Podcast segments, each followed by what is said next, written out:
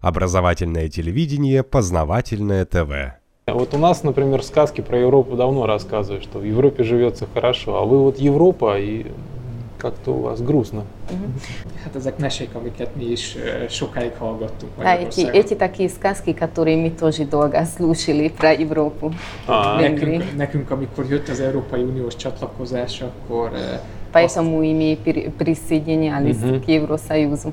azt mesélték, hogy hát minden problémánkra ez lesz a megoldás. И тогда говорили, что это будет, э, э, от этого все потом будет лучше, если мы м, Мгм. прос- э, присоединимся к És azt Евросоюзу. gondoltuk, hogy ez a 20. század összes problémájára, ami magyar, amiből Magyarországon sajnos bőven akad, ez gyógyírt fog jelenteni. Да, и что мы думали, что э, после э, прис- э, интеграции э, все наши проблемы исчезнут. Нам это рассказывали эти сказки. мгм.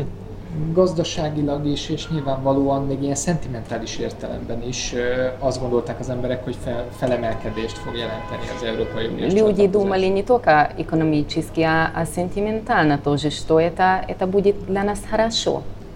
De rá kellett döbbennünk, hogy nem ö, Európa kellett, ö, ö, nem Európa kellett Magyarországnak, hanem Magyarország kellett Európának.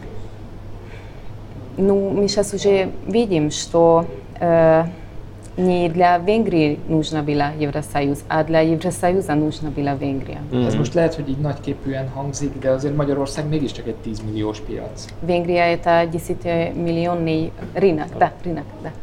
Познавательное .тв. Много интересного.